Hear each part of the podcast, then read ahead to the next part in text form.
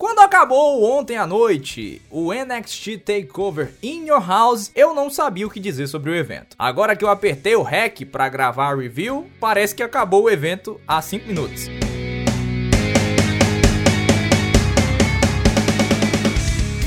O que aconteceu ontem foi basicamente um evento complicado de se analisar porque nós temos que enxergar o NXT em uma fase de transição. Temos novos campeões principais com Karrion Cross e a Raquel Gonzalez, que ainda estão tentando se encaixar, estão tentando ganhar um pouco mais de apreço com o público que assiste o território de desenvolvimento, que de desenvolvimento não tem nada, né? Tem esses dois talentos agora que estão tentando ser desenvolvidos, mas em sua maioria nós vemos talentos prontos e estabelecidos que podem brilhar no território principal, podemos dizer assim, no plantel principal. Mas seria um exagero eu chegar aqui e dizer que foi um pay-per-view ruim. Também como seria um exagero eu dizer que foi um pay-per-view excelente. A régua tá mais ou menos ali no meio. Não teve nenhuma luta ruim, não teve nada particularmente ruim. O que foi pior foi decente. Mas na maior parte das vezes, o que reinou acabou sendo a previsibilidade. Tudo que a gente esperava que acontecesse, aconteceu. Começando principalmente por uma excelente Six-Man Tag Team Match.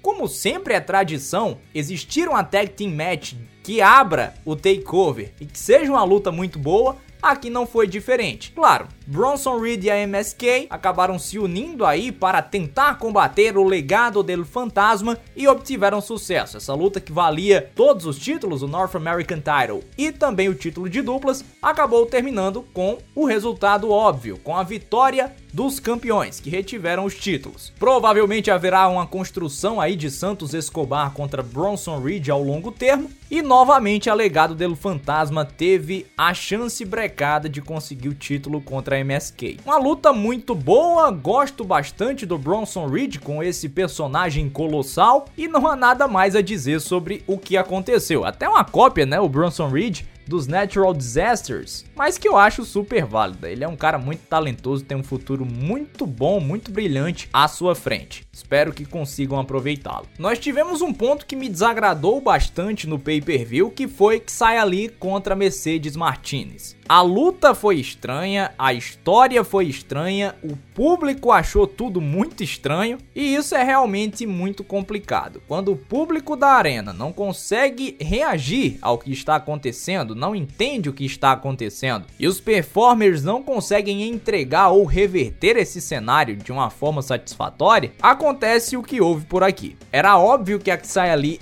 conseguiria a vitória para estabelecer o personagem, para se estabelecer dentro do plantel, mas ninguém entendeu nada. A construção foi fraca, inclusive foi um pay-per-view de construções fracas, e o que se viu foi uma entrega técnica decente. Não foi ruim, assim, particularmente ruim, mas ninguém ligou muito. Isso acabou matando o público de certa forma. Até porque logo na sequência nós tivemos uma leather match pelo Million Dollar Championship que acabou sendo um pouco prejudicada. Claro que numa leather match você acaba acordando o público por conta dos spots, mas o posicionamento no card acabou afetando um pouco. É seguro dizer quanto a leather match que foi top 3 performances do Eli Drake, se não a melhor performance do LA Knight agora, né? E o Cameron Grimes teve também a melhor performance dele dentro da empresa desde que chegou. É um talento exímio, é um nome também com um futuro brilhante, mas que acabou não vencendo. Foi a única surpresa, podemos dizer, da noite que o LA Knight conseguiu a vitória e se tornou o Million Dollar Champion. Talvez seja uma decisão da empresa para coroá-lo, né, como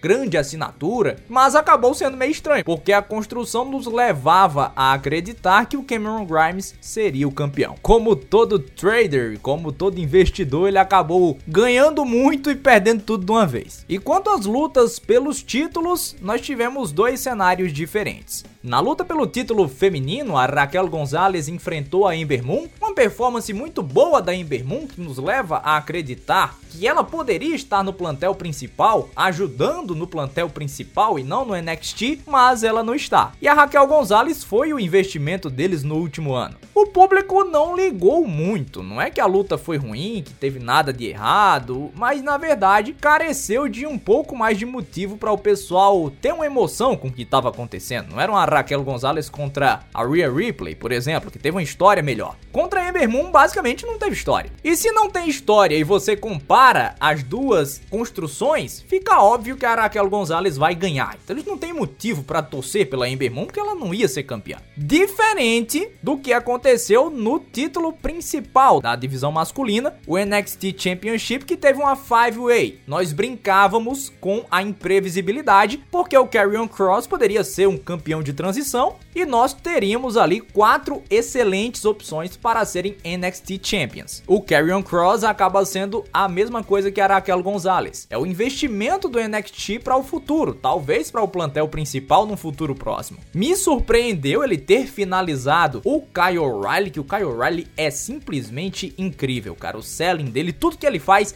é perfeito. E nessa luta foi todo mundo muito bem. Que ótima luta, que vibe PWG, que há muito tempo a gente não via. E eu digo mais, foi a luta que salvou esse pay-per-view de ser uma catástrofe. Acordou o público, todo mundo gostou. O resultado surpreendeu de certa forma, porque o Carrion Cross finalizou o Kyle O'Reilly, nocauteou-o, na verdade desmaiou-o com uma submissão e conseguiu reter o cinturão com sucesso. Esperava alguma surpresa ali quando acabou, que eles colocaram dois replays, e a surpresa foi que o William Regal aparentemente está passando o boné. Ele não quer mais ser General Manager do NXT. A bagunça tá muito grande, ele perdeu o controle das coisas e começam novamente a ser alimentados os rumores de que Samoa Joe estará retornando para a empresa e quem sabe para ser o gerente geral do NXT. O que o futuro mostrará, nós só veremos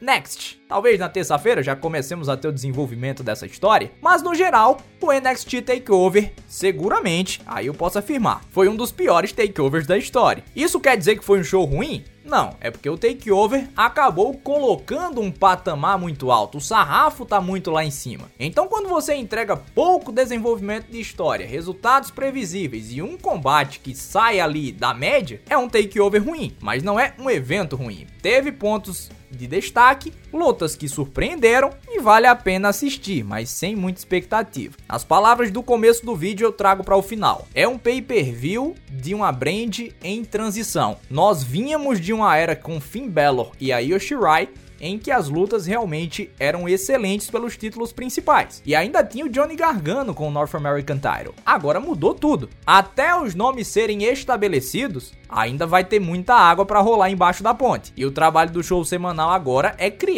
desafiantes críveis que podem causar problemas para aqueles nomes que são investimento da brand nos últimos meses. Porque senão a gente vai ver coisas como a Raquel Gonzalez é a Diesel do plantel feminino do NXT, ou Carrion Cross é o Diesel do plantel masculino, comparando aí com um nome que foi empurrado de goela abaixo. E é a última coisa que você quer com um plantel tão talentoso. Como todo pay-per-view transicional, a gente espera os próximos passos. Mas que poderia ter sido melhor, poderia.